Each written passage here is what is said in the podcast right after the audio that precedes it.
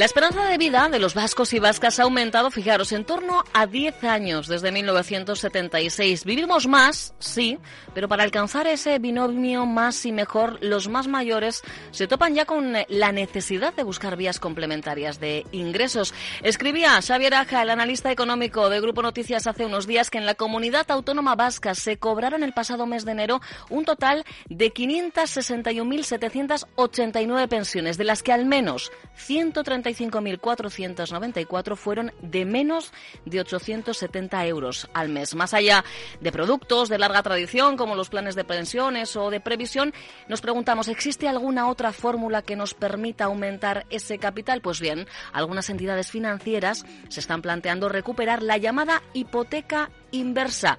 ¿Esto qué es lo que es? Pues lo vamos a preguntar precisamente a nuestro compañero Xavier Aja. Xavier, ¿qué tal? Egunon. Bueno, oye, por cierto, primera vez, es nuestra primera vez en eh, tú a tú en eh, antena. ¿eh? Un placer. Es, un placer, sobre todo si los Nunca es tarde, nunca es tarde si la dicha es buena. Hipoteca inversa, Xavier, es verdad que, que es un, un, producto que se estuvo comercializando durante años, pero desde 2013 poco o nada hemos oído hablar de la hipoteca inversa. Sí, por una sencilla razón, porque se generó muy mala imagen en el sector bancario sobre las hipotecas o las ejecuciones de hipotecas y el coste reputacional que tenían los bancos con este producto es muy complicado. Vamos a decirlo sencillamente en qué consiste. En realidad es un préstamo por la garantía de tu piso.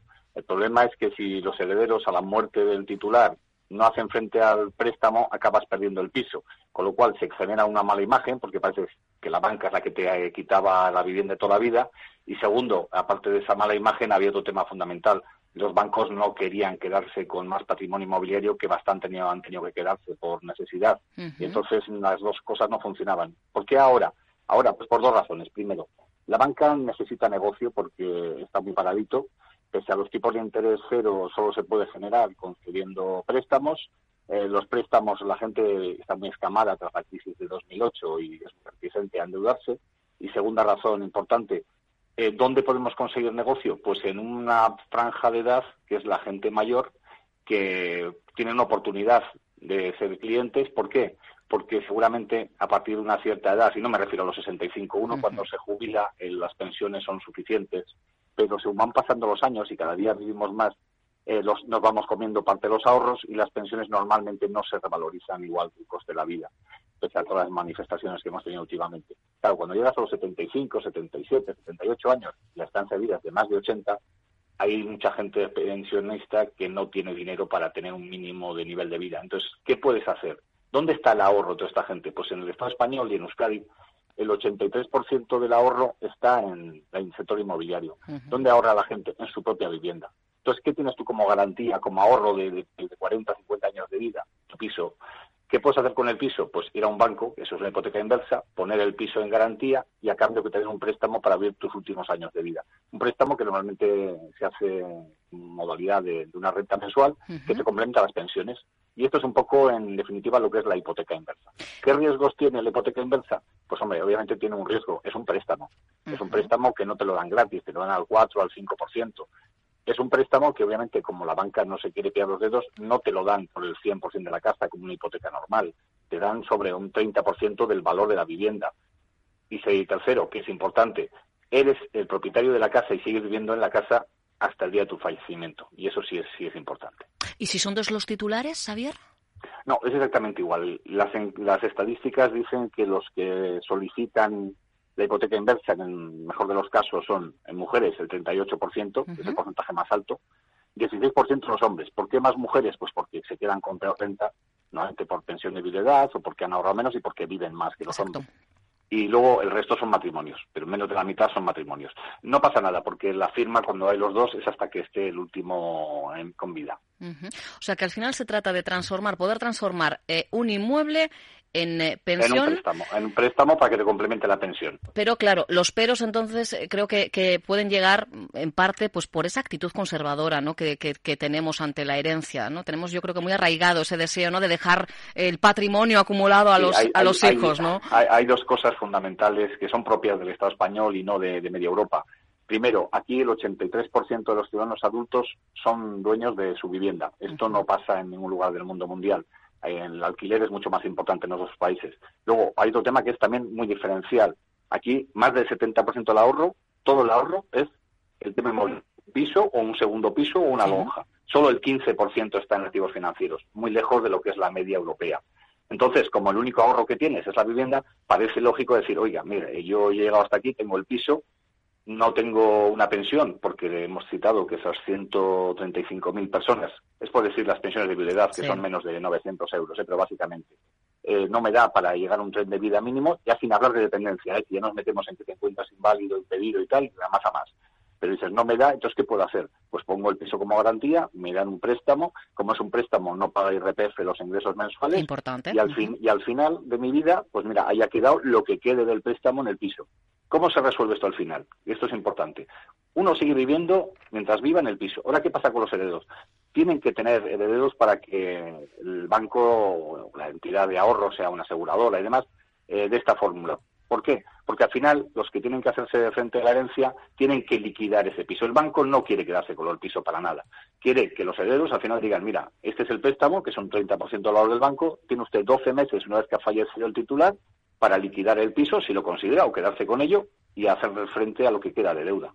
Y eso es un poco el, sistema en general. ¿Y por qué lo hacen? Pues por lo que he dicho, porque hay una franja de edad muy importante de, gente mayor y cada día más que tiene esta necesidad y la banca que necesita buscar nuevos nichos de mercado, pues está volviendo a otear este horizonte.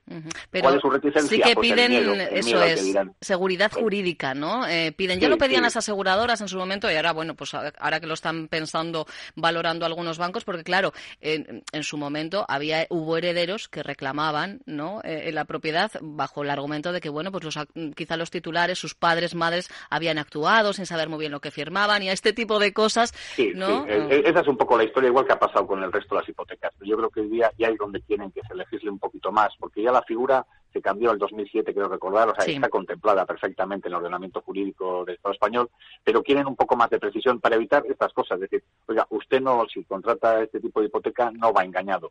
Eh, lo hace porque es su patrimonio y su patrimonio que quiere complementar su pensión. La de la herencia es otra historia, porque además, bueno, cada uno puede tener la idea que tenga la herencia, pero los herederos son otra historia. hay que disfrutar de todo en vida. ¿Qué queréis que os diga? No hay que pensar en el mañana, hay que pensar en el presente. Y si la pensión no nos da y tenemos esta opción, es verdad que la oferta actual, ¿sabes? De momento es muy limitada, ¿no?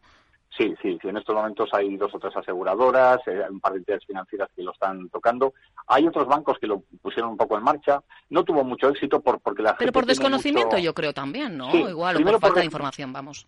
Primero por desconocimiento y segundo por eso que has citado en principio, que es que la gente tiene aquí mucha tradición de que mi piso no se toca y es la herencia que dejo a mis hijos, a mi familia, vamos. Y entonces hay ese miedo a perder. Pero señores, si al final tu casa es el fruto de tus ahorros de toda una vida, qué mejor que disfrutar los ahorros de tu vida mientras estés vivo. Sobre todo si tienes que pasar penurias, tú teniendo posibilidad de no pasar penurias. Y el que venga detrás que arree, ¿no? Eh, pues dicho, dicho así, sí. Tal cual, tal cual. Bueno, pues es una forma ¿eh? de hacer líquida la, inversión, los ahorros de una vida depositados en una vivienda que se está valorando. Se está valorando, bueno, pues por lo que decíamos al principio, vivimos cada vez más y es que no nos da, no nos da. Un dato, un dato para que la gente se haga una idea. Vuelvo a insistir, los primeros años eh, uno tiene ciertos ahorros, el nivel de, de la pensión mantiene su nivel de vida, pero según pasan los años, pues obviamente las pensiones se van degradando y nos vamos comiendo parte de los ahorros, lógicamente. Lógico. Entonces, un, ejemplo, uno llega a los 78 años cuando, por ejemplo, la de vida son ochenta y tantos y dice, es que ahora estoy realmente asfixiado porque no me llega. Pues un señor que tiene un piso en el centro de Bilbao, de San Sebastián o Vitoria, valorado en 450.000 euros, uno dirá, hombre, es un piso bien. Pues sí, pero el centro de Bilbao, San Sebastián o Vitoria o Iruña... Menos de eso no... Eh, por, por ahí puede andar. Bueno, pues un señor con 78 años que ponga este piso como garantía, se asegura una renta de 1.200 euros mensuales eh, por de toda su vida.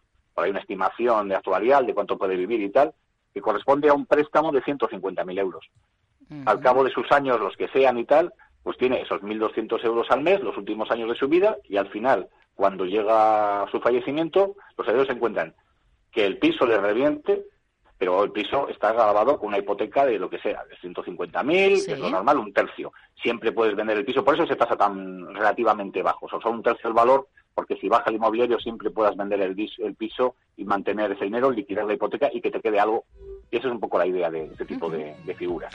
Pues veremos, veremos lo que ocurre. Hay a quien le ha hecho gracia lo del que venga de atrás que detrás carré. Es que es así. O sea, yo desde luego como hija mis padres que disfruten, que disfruten en vida todo lo que puedan y más. Y después ya me encargaré yo, ¿no? De, de, gestionar lo mío, si lo tuviera o tuviese. Mala herencia, de todas formas, estamos dejando a los jóvenes porque les estamos dejando un sistema de la seguridad social un poco complicado. Ahí está. Una deuda a nivel del Estado de un billón de euros, el 100% del PIB, que van a pagar ellos. Aquí que nadie se piense que las deudas no se pagan. Esa es la peor de las, las herencias. Deudas se pagan. Las próximas generaciones eh, estamos dejando la situación un poco complicada.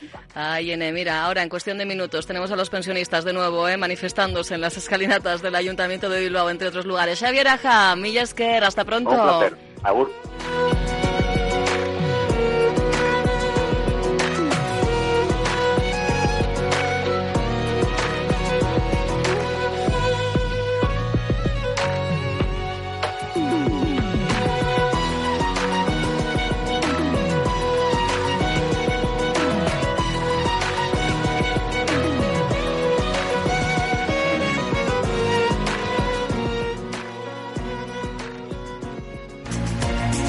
Onda Vasca. Diez años contando contigo.